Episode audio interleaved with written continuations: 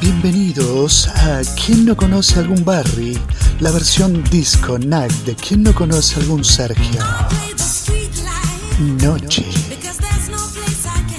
Ternura. Amor.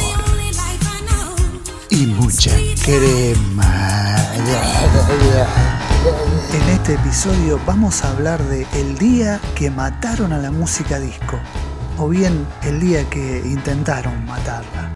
Corría la década del 70 cuando un tipo de música comienza a ser cada vez más y más popular, sobre todo en los Estados Unidos. La influencia musical de los afroamericanos y de los inmigrantes cubanos y puertorriqueños o latinos en general a Estados Unidos da el tono necesario como para el nacimiento de la música disco. El género, como decíamos antes, se comienza a ser cada vez más y más popular, hasta convertirse en un fenómeno mundial. La cresta de la ola de la música disco vino en 1977, cuando se estrena la película Fiebre de sábado por la noche, Saturday Night Fever, con John Travolta. En la entrega de los premios Grammys de ese año, Saturday Night Fever arrasa con los premios y se convierte, por supuesto, en un fenómeno comercial gigantesco. Las radios y las discográficas comienzan a virar entonces del rock y demás géneros a la vedette del momento, que era la música disco. Estaciones de radio completas se desmantelan y se ponen al servicio de la música disco.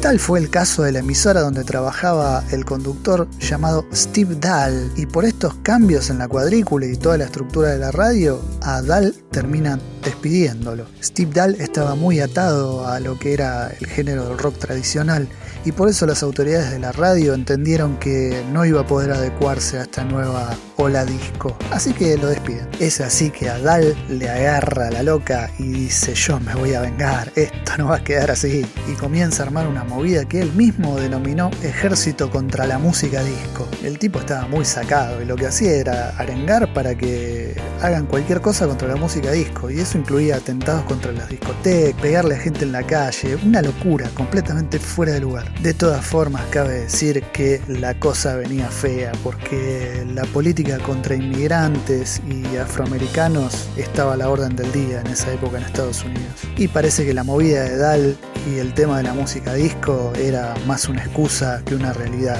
para reprimir, golpear y hacer este tipo de locuras. Mientras la música disco seguía siendo un éxito indiscutible, esto seguía en esta movida loca. Grupos tradicionales de toda la vida de música como los Rolling Stones, por ejemplo, editaban Emotional Rescue o Rescate Emocional, perdón en el inglés, que es una pieza completamente disco de los Rolling Stones y no era el único porque Kiss, sí, los que se pintaban para salir a tocar heavy metal super pesado también editaban Fui hecho para Marte, que también es casi un himno de la música disco. Los Clash, una banda casi punk, te diría, editan Rock de Casbah, que también es disco. Ahí estaba también el clásico Crees que soy sexy de Rod Stewart y Heart of Glass de Blondie. Toda esta locura sigue adelante cuando a Steve Dahl se le ocurre dar un paso más en esta cuestión. Y acá se juntan varias situaciones. Una, la loca movida de Steve Dahl. Otra, que los Chicago White Sox o los Medias Blancas de Chicago venían de mal en peor. Era un equipo de béisbol que venía en las malas. Poca gente en los estadios, se venían cayendo a pedazos. Tenían que encontrar una manera de llevar masivamente gente al estadio. Entonces Dal y los dirigentes de los White Sox o los dirigentes de los White Sox y Dal pergreñan lo que sería el disco Demolition Night. ¿Qué era esto? Era una especie de promo que si vos llevabas un disco de música disco al estadio en el partido de los White Sox versus los Tigers, te dejaban la entrada a menos de un dólar, con la promesa de que en el entretiempo se juntaran todos esos discos en el medio del estadio y se prendieran fuego. Una oscura estrategia de marketing que además de, los hinchas habituales de los partidos de béisbol, arrastraba al estadio a racistas, homofóbicos, supremacistas blancos, una gente hermosa. En un momento mientras investigábamos se nos venían a la cabeza las imágenes de cuando Trump pierde las elecciones y cierta gente se mete dentro del Capitolio. ¿Se acuerdan? Bueno, algo así pero más descontrolado. Cuestión que esta estrategia funcionó bárbaro y el 12 de julio de 1979 se hizo este partido entre los White Sox y los Tigers. La cantidad de gente que entraba por lo general en los últimos partidos era de alrededor de 12.000, 15.000 personas. Con esta movida metieron 55.000 personas y quedaron 20.000 afuera del estadio. No hace falta decir que la situación estaba completamente desbordada, la gente estaba completamente drogada, alcoholizada, con un odio encarnizado. Los dirigentes del club y el mismo Steve Dahl fogoneaban para que todo vaya para peor. Había peleas, fogatas, una locura. El primer tiempo del partido los jugadores tuvieron que jugarlo con casco porque la gente que no había podido bajar y dejar los discos en lo que iba a ser la pira del entretiempo, se los arrojaba como frisbees directamente a la cabeza a los jugadores. Se mezclaban las consignas contra la música disco, pero también contra los gays, contra los negros, contra los inmigrantes, todo les venía bien. Y la policía, Nino ni noticias. Llega finalmente el entretiempo y se hace el famoso acto de quema de discos. Todo muy escenográfico. Era un gran cubo lleno de estos discos al cual Dal y sus asistentes habían llenado de pirotecnia. Hicieron una cuenta regresiva, le acercaron fuego y empezaron a volar todos los discos por el aire en medio de las explosiones. La gente estaba enardecida. Empezó a invadir el campo de juego, a hacer fogatas en el campo de juego. Se robaron todo lo que había en el campo, todo lo que podían. Se golpeaban entre ellos. Se descontroló todo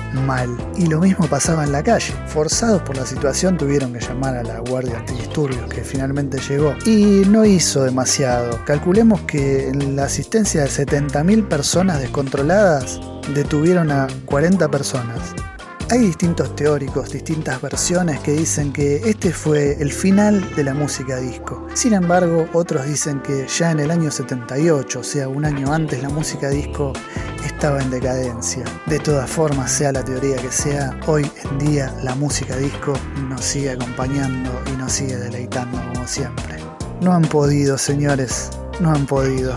Esto ha sido todo por esta semana, mis queridos amigos, amigas, conocidos, conocidas o lo que sean. La semana próxima habrá un nuevo ¿Quién no conoce a algún Sergio? Ahora los dejamos con un gran amigo de la casa. El último poema que escribí hace muy poco lo hice, ¿no? Se lo di a Cacho Castaña. ¿Se lo diste a Cachito? Para que le ponga música. ¿Querés conocer la letra? Dale, a ver. Sí. No vine preparado.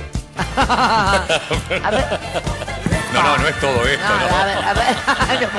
No, te baja la presión al. Es un poco fuerte, ¿no? No me digas. Se llama Te Prometo. Te prometo recorrer tu geografía y sentirte solo mía.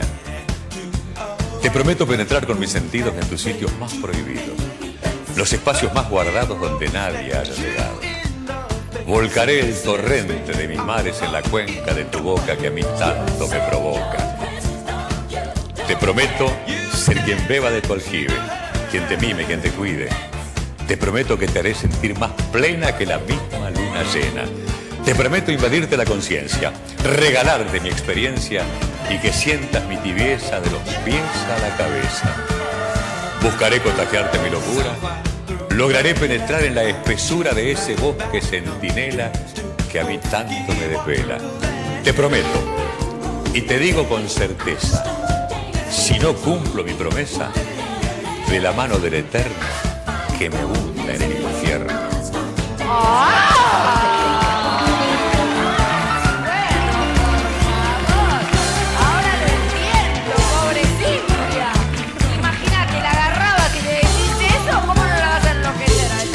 Ella ahora, ¿eh? Pero es fabuloso, te digo.